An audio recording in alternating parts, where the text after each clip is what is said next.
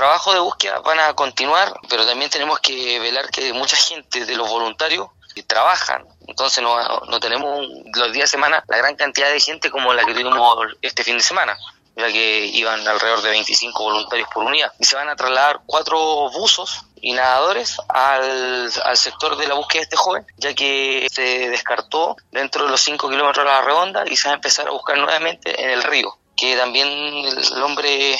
era común que, que fuera a pescar o a bañarse.